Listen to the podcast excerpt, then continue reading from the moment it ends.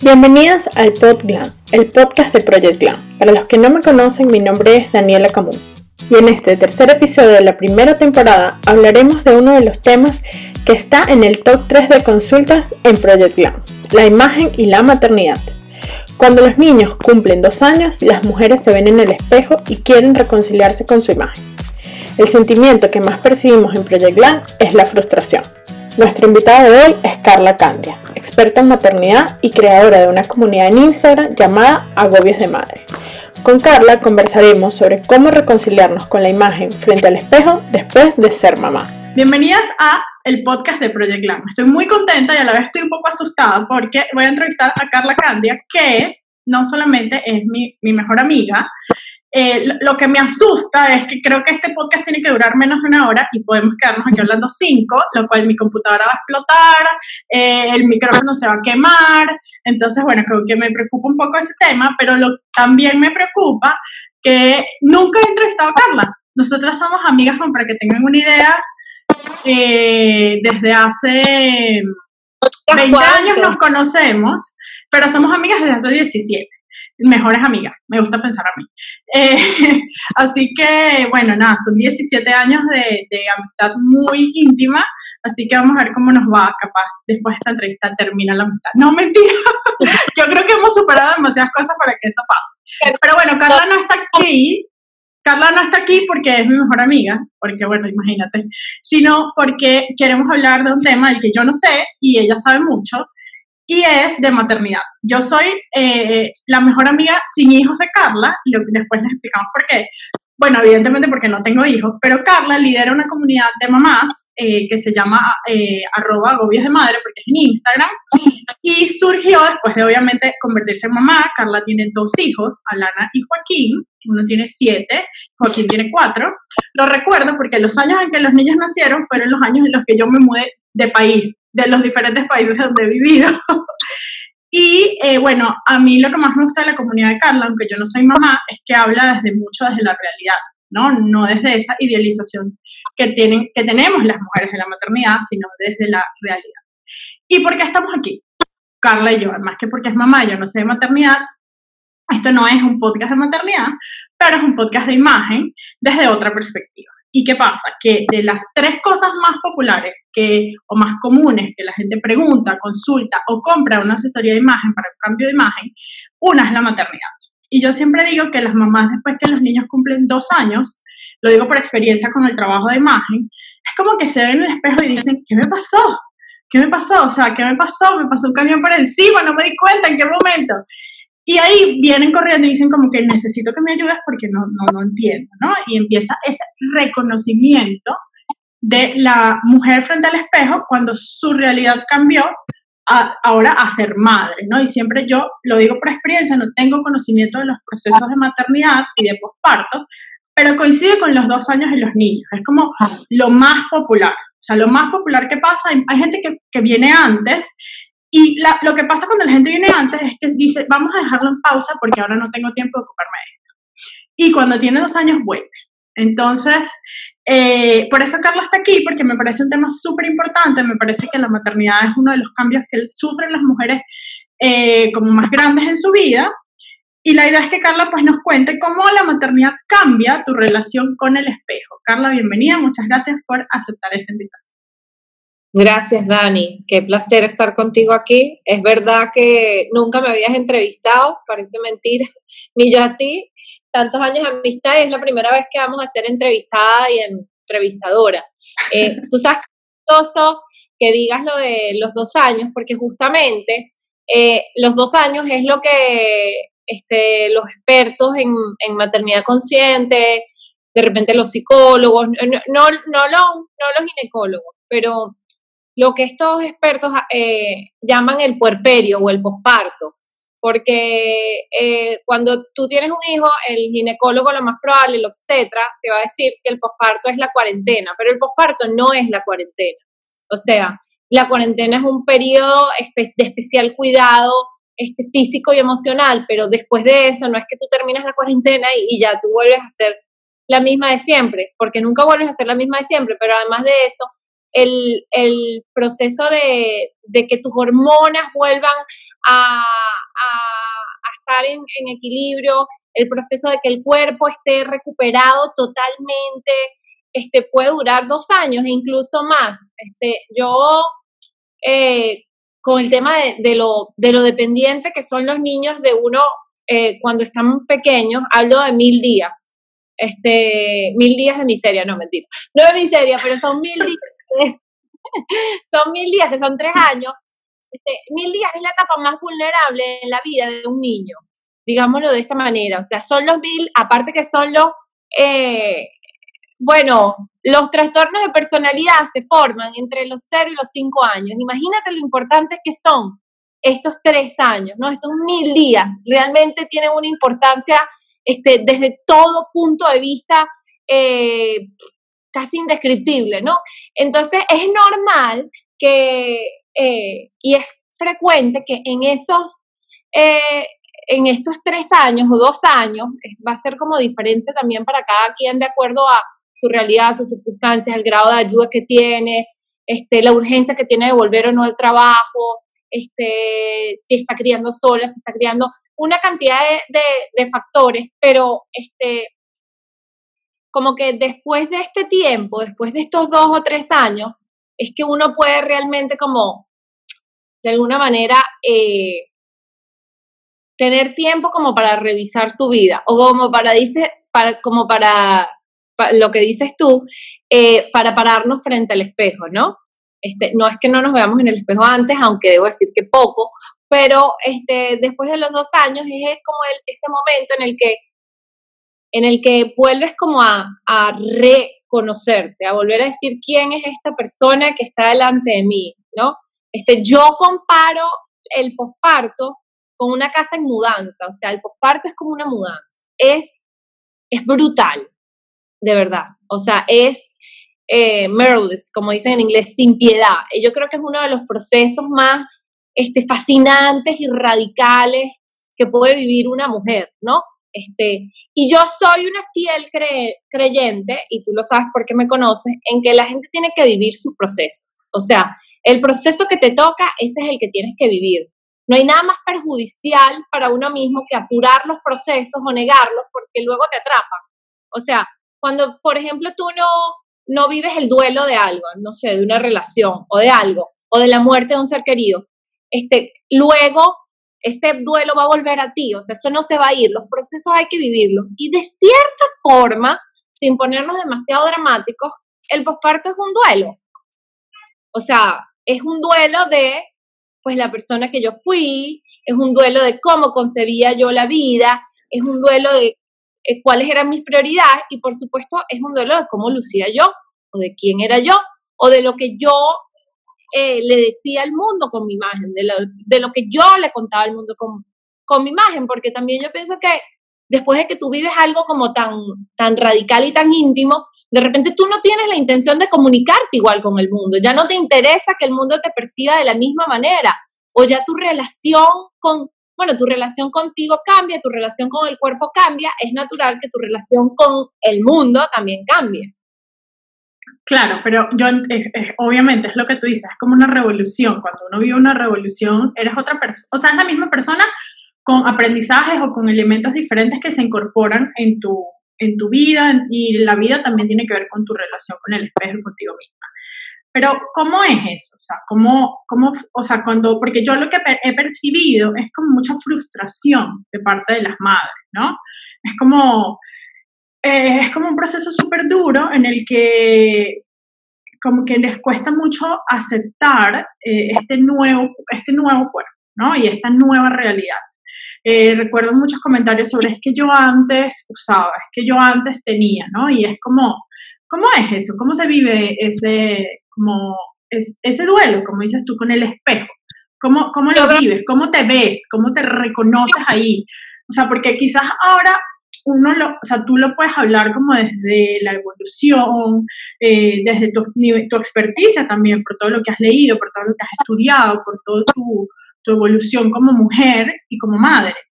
Pero ¿qué recuerdas como de ese momento cuando, cuando empiezas a, volver, a volverte a ver en el espejo? Además que tú tienes dos hijos. Y yo que fui partícipe de tu vida, he sido partícipe de tu vida durante mucho tiempo, sé que tus dos embarazos fueron completamente distintos. Entonces, mm, ¿cómo, es, no? cuéntame, a mí que nunca he tenido un hijo. Yo creo que se vive con mucha frustración en la medida en la, en, la medida en que tú en, que estás más susceptible al mundo externo. O sea, la frustración viene de, es que yo debería de, o es que fulanita tal, o es que, pero es que se supone que, o sea, cuando uno parte de ahí o de, o de esto del pasado, es que yo antes, es, cuando viene la frustración. Se vive con mucha frustración porque de alguna manera, este, pues uno tiene todas estas expectativas y hay tanta información en los medios, en Instagram, en todos lados, que hay como ya tú tienes como un, un documento hecho de cómo debe ser y de cómo debes lucir tú y de cómo debes sentirte tú y cuando eso no es así, pues obviamente te sientes colapsas, te sientes totalmente frustrada, te sientes incomprendida. Entonces yo creo que es menos fuerte en la medida que tú puedes eh, eh, entregarte como a, al proceso sin expectativas, ¿no? Eh, yo creo que, fíjate una cosa, la maternidad, el posparto, es una oportunidad para volverte a conectar con el ser que tú estabas destinado a ser antes de que la vida pasara, por decirlo de alguna manera. Es una, este, la niñez, la adolescencia, la el, embarazo, el posparto, son puntos de conexión con el ser. Me estoy poniendo un poco este, esotérica, pero este, ahora, ahora, ahora lo llevo a la tierra con mi experiencia directa. Es como la oportunidad que tú tienes para volver a, a conocerte a ti misma. Entonces, para mí mis dos embarazos fueron súper diferentes, tú lo sabes. Este, yo con Alana tuve un embarazo modelo, este, me sentí mal hasta los seis meses, que no es tan modelo, pero engordé un kilo por mes, menos, engordé ocho kilos en total, y eso que yo ya antes de que eh, quedara embarazada Alana, yo tenía como 4 o 5 kilos más de mi peso normal, ¿no? Entonces yo engordé 8 kilos, este, pero cuando Alana nació, o sea, es como que rebajé, pero, eh, o sea, no sé, las primeras dos semanas ella me había quitado 6 kilos. Después con la lactancia, el, el año, el, los 8 meses que duró la lactancia, me puse plaquísima, o sea, yo creo que yo nunca había estado y yo me sentía súper bien porque yo quería perder peso. Y entonces, de verdad que eran unos días en los que cuando estaba, yo creo que la etapa complicada para mí vino como, eh, más bien fue con el segundo embarazo, porque así como el primer embarazo fue un, un embarazo modelo, el segundo embarazo fue todo lo contrario. Era el segundo, yo tenía más edad, o sea, porque no puedes comparar 30 con 35, son cinco años más. Este, yo estaba eh, bueno, era el segundo, además de antes de ese segundo yo tuve una pérdida. Entonces cuando tú, tienes una pérdida, a ti te mandan a tomar hormonas. Y estas hormonas hacen que tú retengas líquido. Entonces con Joaquín yo engordé 25 kilos. Y tú me conoces, yo no tengo a dónde meter 25 kilos. Entonces era como realmente brutal, imagínate. Y, y de verdad que quitarme el, el peso del, del embarazo de Joaquín, yo creo que me ha tomado hasta hoy día. Lo he perdido, lo he vuelto a recuperar, lo he perdido, lo he vuelto a recuperar. Pero yo creo que también, y aquí es donde viene para mí una cosa muy importante que es la compasión. O sea, lo que pasa el cuerpo cuando uno queda embarazado es, o sea, cuando tú, cuando tú empiezas a leer sobre lo que significa el embarazo, tú dices, realmente esto es un milagro, porque es que científicamente no se entiende cómo esto puede ocurrir, cómo puedes llevar toda una vida dentro cómo el cuerpo puede ensancharse y volver y ensancharse y volver. O sea, cómo es realmente, es magia, en verdad, es un milagro. Entonces, este, obviamente que después de dos embarazos, el cuerpo no puede ser el mismo. Yo, por ejemplo, este, después del segundo embarazo, o sea, el, me, me quedó como una barriga baja, do justo por encima donde fue la cesárea, que es como una grasa acumulada dura que no se mueve de ahí. O sea, eso no hay forma, yo creo que para, para quitar eso probablemente habría que operarlo, ¿no? Y yo no lo voy a hacer. Entonces, como que el nuevo cuerpo que me quedó del segundo embarazo es ahora como yo vivo con, con, esta, con esta nueva, es que no sé si ni siquiera llamarla barriga, porque no está la barriga, con esta nueva masa que está ahí en mi, en mi bajo vientre, ¿no? Este, y yo creo que, que sin duda alguna somos muy duras con nosotras y también creo que el entorno es particularmente duro con las mujeres. Bueno, este, y tú lo sabes. Eh, yo creo que, y las mujeres somos muy duras con las mujeres. Entonces, ahí es cuando empiezan como los comentarios que vienen después de los embarazos, tipo, te va a dejar el marido, mi hija, estás dejada, muchacha, quedaste para crear muchacho, este, no sé, échate un polvito, niña, pero, o las que adelgazan mucho, que tienen la fortuna de adelgazar muchísimo, entonces es un problema, pero estás demacrada, pareces una muerta, este, ay, el esposo va a empezar a voltear a mirar las curvas, no, de verdad que la cantidad de cosas que nos decimos y nos dicen y nos decimos entre nosotras es realmente cruel. O sea, es realmente cruel porque eh, traer vidas al mundo es realmente un milagro. Entonces uno debería este, que, tratarse. La gente debería callarse la boca. O sea, la gente debería callarse la boca, listo. ¿Sabes? Como que. Eh, porque yo siempre. Yo, soy como fiel creyente de que si no tienes nada bueno que decir, cállate. Y hay una cosa que es súper buena, que voy a aprovechar de comentarlo aquí en este podcast, que creo que nunca lo he dicho eh, en alguno de los canales de Project Lang, y es que yo leí hace un tiempo una, una frase que me encantó y que hablaba sobre cómo las mujeres eh, se referían, o sea, sobre cuando alguien se quería referir a la imagen de otra persona. Eh, entonces era la regla de los tres segundos. Si esa persona puede cambiar eso en tres segundos, díselo. Por ejemplo, tienes un pedazo de lechuga en los dientes. Por ejemplo, tienes la camisa al revés, tienes la etiqueta por fuera, tienes eso, se te salió el sostén.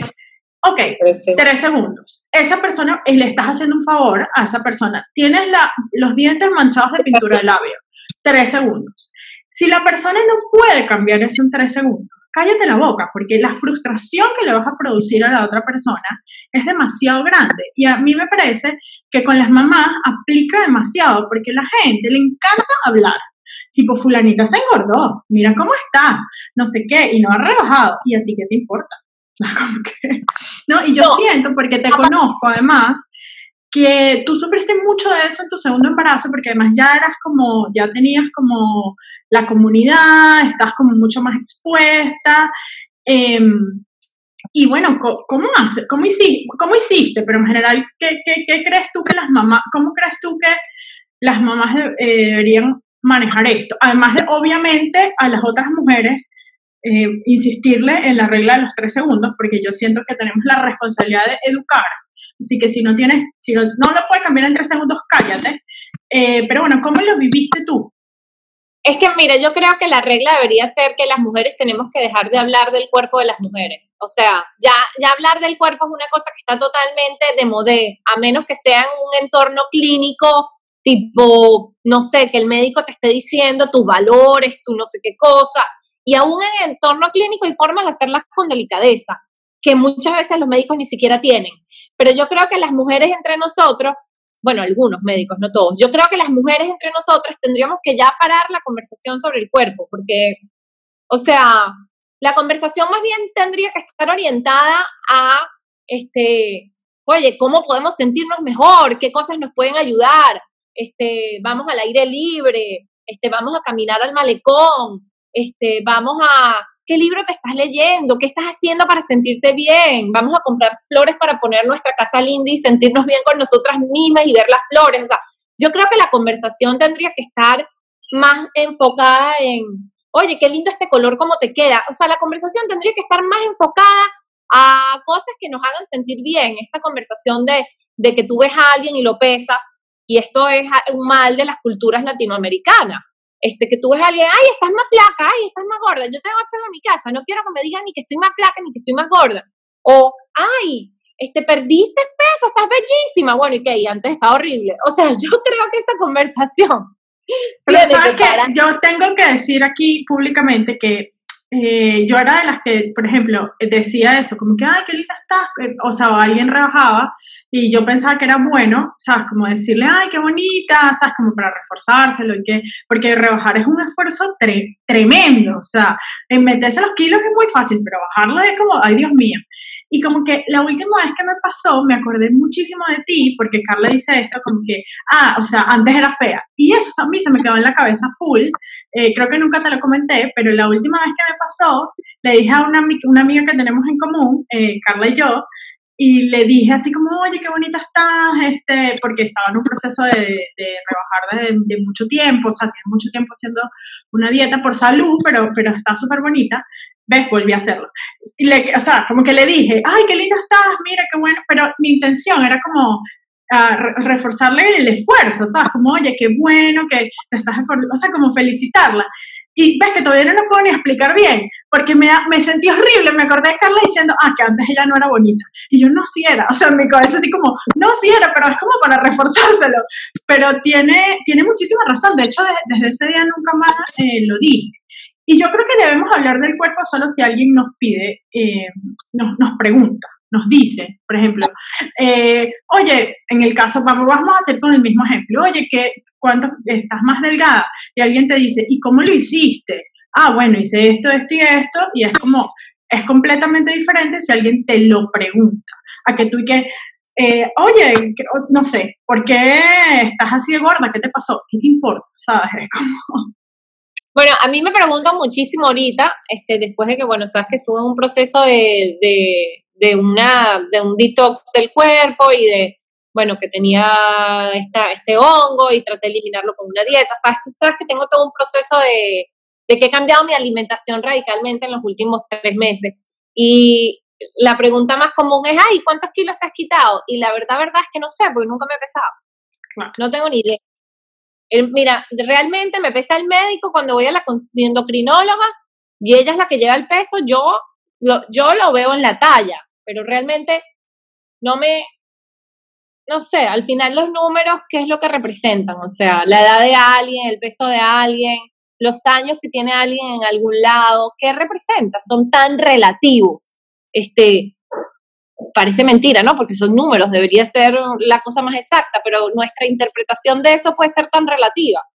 Es así, y además que solamente es una, es una, o sea, una forma de estandarizar, que es algo que cada vez estamos tratando de hacer menos. Eh, por ejemplo, pasa mucho con las tallas. La gente no quiere decir, no, no quiere aceptar su talla porque cree que eso es aceptarse en un molde o en otro. Y al final, si no aceptas tu talla, primero no le tienes que decir la talla a nadie. Y después, aceptar tu talla o ir a tu talla correcta es simplemente la posibilidad de que la ropa te quede mejor, ¿no? Y eso viene todo medido, o sea, metido en, ese, en esa cesta de si soy tal talla o peso tanto, voy a estar en un grupo o en otro y no tiene nada que ver, a mí me pasa igual, yo no me peso. O sea, no me peso porque eso para mí no es importante. Yo como mido de otra forma, ¿no? Con la ropa, eh, pero no, no voy al peso porque siento que el peso es algo que como que te genera como como mucho estrés o te genera como, ay, tengo que ser distinta o tengo que llegar a un número y eso es tan, tan relativo. Pero bueno, volviendo al tema de la maternidad, me gustaría como que me contaras eh, sobre cómo, bueno, ¿cómo fue esa relación? O sea, ¿cómo hiciste para, para reconciliarte, para encontrarte otra vez en el espejo después de, por ejemplo, tu segundo embarazo? Porque entiendo que con tu primer embarazo, como estás contando, fue mucho más fácil, porque de alguna forma estaba pasando lo que la gente quisiera que pasara, ¿no? Que te sintieras más flaca, que estuvieras como más acorde a los cánones de belleza social. Pero en el segundo, eh, es como lo que yo entiendo y según mi trabajo es como lo que le pasa a más mujeres, ¿no? Engordan mucho, cuesta mucho volver al peso, tienen esta, esta, como dices tú, esta barriga baja, y empieza como todo ese conflicto con cómo te cambió el cuerpo, cómo vuelves ahí, cómo, cómo lo manejas ahora, eh, ¿cómo, cómo, fue, cómo hiciste, ¿no? Entiendo que tampoco ha sido, o sea, entiendo que es un camino como tú dices, bueno, tú subiste, bajaste, subiste, bajaste, pero, pero ¿cómo ha sido? ¿Cómo es? ¿Cómo es todos los días eh, como reconciliarte con el espejo, contigo misma, frente al espejo, con tu imagen? Bueno, yo creo que es un trabajo que empieza de adentro hacia afuera realmente, o sea, como que, y, también creo que es un trabajo que empieza como desde la aceptación radical de lo que estás viendo, o sea, como, no es como que yo veo tal cosa, pero es que yo antes o es que yo quisiera, sino como una aceptación y una celebración de lo que tú estás viendo, ¿no? Eh, y esto suena como muy, pues yo creo que tiene que, mira, la verdad, verdad es que yo pienso que estos problemas de, autoconfianza y autoestima eh, que se dan después de eh, los embarazos, uno los ha cargado con uno mismo toda la vida. y probablemente en este momento susceptible se refuerzan muchísimo más. Pero eh, eh, yo creo que estas son, estas son inseguridades que yo he tenido yo conmigo toda la vida. O sea, no, no son nuevas del embarazo. No sé cómo sea para cada quien. Puede ser que sea distinto. Pero para mí son inseguridades. O sea, yo creo que la cosa de vernos bien, de vernos como, como es el canon o de encajar en un canon, es, es algo que está casi que aprendido y en las sociedades latinoamericanas desde muy, desde muy temprano. O sea, yo jugaba a ponerme un bikini y ser mi Venezuela, ¿no? Este, entonces yo creo que esa inseguridad son inseguridades que uno carga con uno mismo eh, desde tiempos casi que ancestrales, o sea, y en estos momentos de los embarazos, después de los embarazos, se acentúan porque uno está absolutamente vulnerable.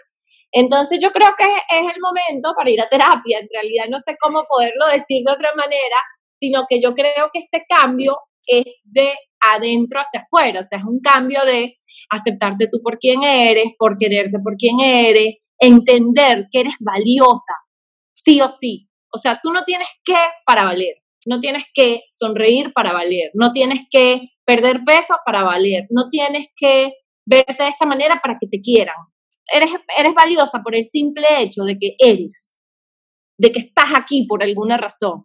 Entonces yo creo que cuando uno entiende eso, uno entiende que todo lo demás, verte de una forma, sentirte de una forma, es como un autodescubrimiento, no es una imposición, es más bien como un, es como una exploración, como un viaje, como, oye, ay, si me pongo esto, ¿cómo me veo? Ay, o si hago esto, ¿cómo me veo? Y si muevo el cuerpo de esta manera, cómo me siento y si lo muevo de esta otra y hago este ejercicio, qué efectos veo en mí, en mi humor, en mi forma de enfrentar el mundo, en mis pensamientos. Este, entonces yo creo que es como más, sí, que es como eso, o sea, todas estas cosas que uno hace no deben ser para quererse uno más o para que lo quieran a uno más. Uno se tiene que querer por el simple hecho de que respira y está acá. Y punto. Y a partir de ahí, elaborar, no sé si, me, no sé si esto es como demasiado abstracto, este, pero a mí me ha costado muchísimo, a mí me ha costado muchísimo y ha sido un trabajo de muchísima terapia, de muchísima meditación, de, de muchísimo escribir y escribir para, para entenderme. Ha sido un trabajo realmente este, arduo, el trabajo de quererme, este, que yo creo que es una tarea pendiente, o sea, es una tarea que tenía pendiente de antes y que mis dos hijos me la, me la devolvieron, ¿no? Que encontrarme después de mi segundo bebé, mira, yo me, yo me acuerdo que, este, por ejemplo, en, con, ah, fíjate, cuando yo, cuando Joaquín tenía como seis, siete meses, creo yo, yo hice un evento en el Hotel Tamanaco en, en, en Caracas, este, de maternidad real. Y yo me acuerdo que en ese evento ya yo tenía mis, o sea, yo no me había podido quitar todos los kilos del embarazo. Y yo me acuerdo que los comentarios, este, yo estaba como amamantando a Joaquín en una de las fotos en el evento, porque además yo lo amamanté él 30 meses. Este, y los comentarios eran bien crueles, o sea, bien crueles, como, eh, bueno, no sé, ay, ahora maternidad real significa no cuidarse, eh, o ay, este, bueno, me llegaron a decir en algún momento, ¿cómo es que pareces una marrana? O sea, ¿qué mujer se expresa así de otra mujer, por Dios? O sea, tiene que ser alguien que está muy mal. De verdad que me, lo que me da es compasión por esa persona, porque para que te expreses a alguien, ¿cómo te sientes tú contigo mismo? De verdad es un dolor muy grande que tú andes por la vida con ese odio, ¿no? Porque al final, cuando tú odias hacia afuera, te estás odiando a ti mismo. Entonces, este, yo creo que, que, que, los, que los embarazos me otorgaron como la, la oportunidad de, de, desprenderme como de muchas cosas, de muchos debería de, yo debería verme de esta manera, o, ¿sabes? Cada, vez que cada vez que Kate Middleton tiene un hijo y sale de la clínica, yo creo que hay mujeres en posparto este, llorando y encerrándose y no saliendo más nunca. Este, y, y yo creo que las comparaciones son muy injustas, no solamente porque Kate sea una princesa y tenga un equipo y haya gente alrededor de ella, sino porque ella es ella y ella tiene una genética, una historia, una... O sea, no te puedes comparar con, ni con Kate ni con nadie en realidad, porque ella tiene su propia genética. Fíjate que, bueno, Megan tuvo su hijo y no salió como Kate, porque Megan no es Kate, Megan es Megan. O sea, Kate salió estupenda y bellísima también, este, pero no salió como Kate, porque Megan es Megan y Kate es Kate. O sea, y, y, no todas las personas deberían salir como ella o, o, verse como ellas o mira, o sea, realmente yo creo que uno tiene que honrar sus procesos y honrar los momentos en los que está. Entonces, eh, yo no creo que esto tenga que ver con descuidarse. Es normal que cuando tus hijos estén pequeños no tengas tanto tiempo para dedicarlo a tu apariencia y ahí es donde tú tienes que volver como más eficiente en, bueno, qué cosas hago en el menor tiempo posible para verme de la mejor manera posible. Este, pero, eh, o sea, también si yo voy para, para, para arreglarme, tengo que dejar a mi hijo llorando, yo no me voy a sentir bien conmigo misma, yo Carla Candia. Entonces yo tengo que entender que, bueno, que a lo mejor ese día me voy a tener que arreglar en el carro, voy a tener que correr cuando llegue al lugar a arreglarme, porque antes, cuando traté de hacerlo, mi hijo estaba llorando y me necesitaba. El hijo siempre va a ser la prioridad. ¿Cómo te sentirías tú? O sea, ¿cómo se sentiría esa mamá si deja de atender a su hijo por eso? O sea, yo creo que uno tiene que honrar sus procesos. Sí, yo creo que hay dos cosas ahí súper importantes que rescatar. El primero, la comparación, que, o sea, no, no, es ni para las madres ni para nadie, aunque en este caso estamos hablando de maternidad, eh, trabajar o hablar desde la comparación, ¿no? Cuando hablamos de imagen y aceptación en el espejo, eso es lo más difícil porque siempre nos estamos comparando con alguien. En tu o sea, ahorita diste el ejemplo de Kate, bueno, imagínate cuando Kate sale, bueno, como dices tú, Kate es Kate y tú eres tú, tienes otra genética, tienes otra realidad, eh, y así pasa con todo, ¿no? Con la imagen de cualquier persona que está en el espejo y piensa en las miles de imágenes en redes sociales, yo no me veo como fulanita, aunque hago lo mismo, me tomo la misma pastilla, voy al mismo gimnasio, y es un tema de no te puedes someter como a la, a, yo, a la tiranía de la genética. Sea, someterte a la tiranía de la genética es una cosa que no tiene sentido, porque así cada quien es como es porque tiene una composición genética distinta, ¿no? Así como, y lo otro es la autocompasión, que creo que es una de las cosas que más trabajamos eh, con las mamás, ¿no? Como, bueno, mira, primero hay dos cosas ahí, eh, que una que tiene mucho que ver con la autoestima y la segunda con que tú, y que es algo que tú también hablas mucho, que eso no va a ser tu realidad siempre.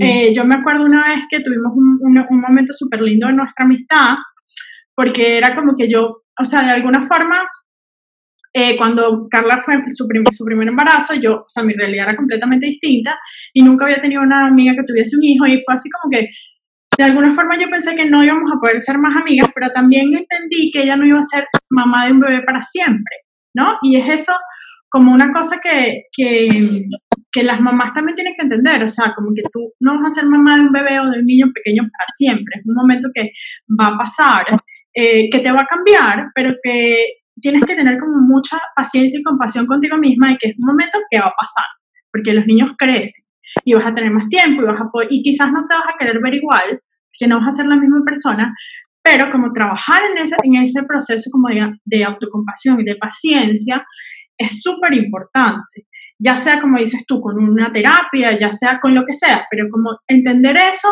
y vivir ese proceso de reencontrarse con uno mismo frente al espejo desde esos dos eh, focos, creo que es la no comparación y la y la autocompasión. Sin entender la autocompasión, que como digo yo, que te vas a ir por una bajada y más nunca te vas a cuidar, porque también la gente dice, que si eres autocompasivo, tenemos como en el top of mind esa, esa palabra como que no nos gusta, es como no, soy autocompasiva, me voy a comer todo y me voy, me voy a descuidar, no me voy a peinar nunca más y no, no tiene que ver con eso, más bien al contrario, tiene que ver con reconocerte desde lo blando, desde el amor, para poder trabajar en eso que no te gusta.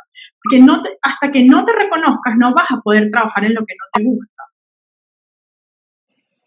Sí, sí, totalmente de acuerdo. Aparte que se piensa que la compasión es lástima y la compasión no es lástima. O sea, la compasión es amor. Al final, lo que es la compasión es amor. Yo siempre le digo a mis mamás, a, a mis seguidoras, trátate con el mismo cariño con que tratas a tu hijo chiquito. tu hijo de tres años o de dos años si no se quiere cepillar los dientes o no quiere vestirse o no se quiere levantarse, tú no lo vas a levantar agarrado el pelo, o al menos no deberías, lo vas a empujarle, ay, sí, muchacho flojo. Tú les vas a decir, ay, mi amor, sí, yo entiendo que estás cansado, pero bueno, es lo que toca, tenemos que despertarnos, son tal hora, ¿qué te parece si, este, igualito, se debe tratar uno a, mí, a uno mismo? Con ese mismo, o sea, yo de verdad que trato incluso de hacer el ejercicio, de usar la misma voz que tengo para mis hijos, para mí misma. Porque cuando yo le hablo a ellos, tengo una voz y tengo un tono y un cantar y un expresarme. Y cuando me hablo, a mí, me convierto en una nazi. Y es totalmente diferente. Entonces, este, yo trato de hacer el ejercicio de hablarme a mí misma como le hablo a mis hijos, ay, mi amor, ¿qué te pasa hoy? Estás teniendo un día duro, te entiendo, tienes derecho a sentirte así, la verdad, ¿qué crees que te puede ayudar para hacerte sentir mejor? Yo ahorita, la, la, verdad es que no me sentía muy bien y como teníamos esta entrevista pautada, me arreglé, me maquillé y nada más ese proceso de agarrar esos, esos minutos para mí, así fuese muy rápido porque no hice demasiado, me hicieron sentir conectada conmigo nuevamente. Entonces yo creo que uno debe usar estos momentos eh, como momentos no para recriminarte o para regañarte, sino para conectar contigo misma, como sentirte bien contigo misma, ay, mira, me voy a poner este tapajera, ahora me voy a poner mi base, mira este color, o sea, como son momentos de conexión, ¿no? No tendría que ser, este, no estás haciendo esto para verte de una manera, estás haciendo esto para quererte, como haces muchas otras cosas, como lees un libro, o como sales a caminar, o como vas de paseo, o como vas a ver una película. Al final todas, todas esas son formas de querernos a nosotros mismos. Sí, qué bueno que lo, lo dices tú, ¿no? Como eso del poder que tiene, eh, como empezar, o sea, como que uno se arregla, se dedica unos minutos y se siente en verdad mejor, porque es como si te conectaras contigo misma desde otra perspectiva. A mí me pasa mucho, yo eh, que estoy todo, yo trabajo aquí desde mi casa, estoy todo el tiempo sola, yo podría estar todo el día en pijama. Y yo no, yo me, yo me maquillo, me peino y me arreglo todos los días, pero es por mí, no es por más nadie, es para sentirme bien, para, siento además que trabajo como con mucho más ánimo y, y es como que el poder que tiene, que tiene la imagen, por eso como que la gente, a mí me encanta mi trabajo eh, porque yo siento que es como mi misión es como desbanalizar el tema, ¿no? Y me encanta que lo digas tú desde, desde este contexto de esta conversación que, bueno, que es como tan profunda de maternidad, de crear vida, de eh, pero la imagen tiene un poder súper importante, eh, eh, tiene ese poder que tú acabas de decir, o sea, quizás si no hubieses tenido el compromiso, que ojo, lo pudiste haber, pudiste haber dicho, sabes que Dani, olvídalo porque yo soy tu amiga, pero bueno, dijiste, no, espérate, me voy a dedicar estos minutos a ver qué tal, ¿no? Y, y quizás la, la, manera en la que vas a vivir el día va a ser completamente distinta a si te hubieses quedado solamente con el malestar, ¿no? Y es algo a lo que yo invito mucho a la gente y a las mamás también, como bueno, vamos a, ponte un, cómprate un par de zapatos que te encanten, o sea, porque también los presupuestos de las mamás se reducen. Yo me acuerdo, mi mamá siempre me decía, es que a mí nunca me alcanza la plata para mí, porque siempre todo lo gasto en ustedes. Y, y, es verdad, ¿no? Como que tú, ah, cuando uno es soltero, tiene como soltero o sin hijo, eh, como que tu presupuesto de alguna forma es mucho más para ti de lo que es, es después. Las mamás siempre me dicen, es que no tengo, nunca tengo mucho presupuesto.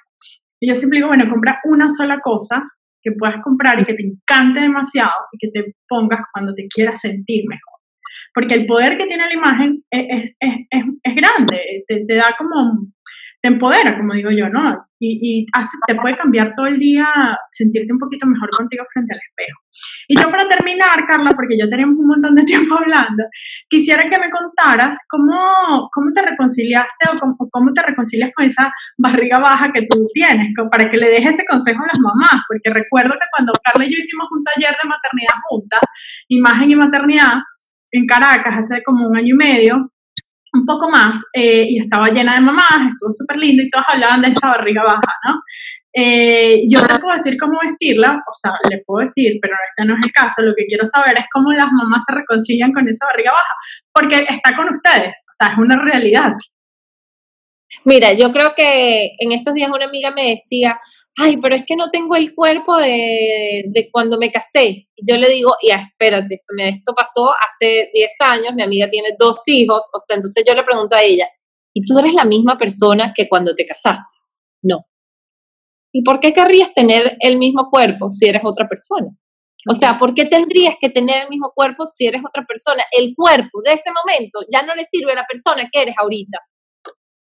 El cuerpo de ahorita es el cuerpo de ahorita, es el que te sirve, lo puedes, lo puedes mejorar, lo puedes tratar con cariño, lo puedes querer, pero lo tienes por algo, lo tienes por algo, eso es innegable, lo tienes por algo. Entonces yo, yo creo, yo siempre, yo creo que uno tiene que querer lo que uno tiene, ¿no?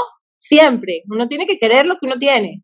Entonces, esa misma barriguita, aquí está abajo, este, saludo, eh, este, bueno, la verdad es que, mira, una cosa que yo he aprendido con la meditación es decidir a qué le voy a dar mi atención. ¿Dónde voy a poner yo mi atención?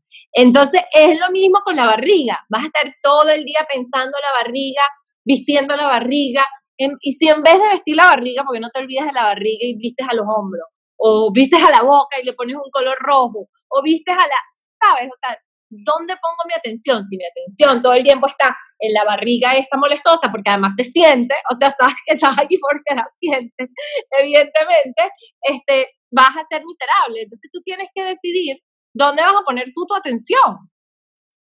Así es, es como, o sea, es como, es lo mismo de ver el vaso lleno o, vacío, o sea, o ves lo linda que tienes los hombros y lo bonita que te queda la pintura roja, o te enfocas en solamente lo que no te gusta y eres infeliz para siempre. Así que, bueno, para las que les interesa conectarse con Carla, eh, Carla tiene una comunidad en Instagram, arroba agobios de madre.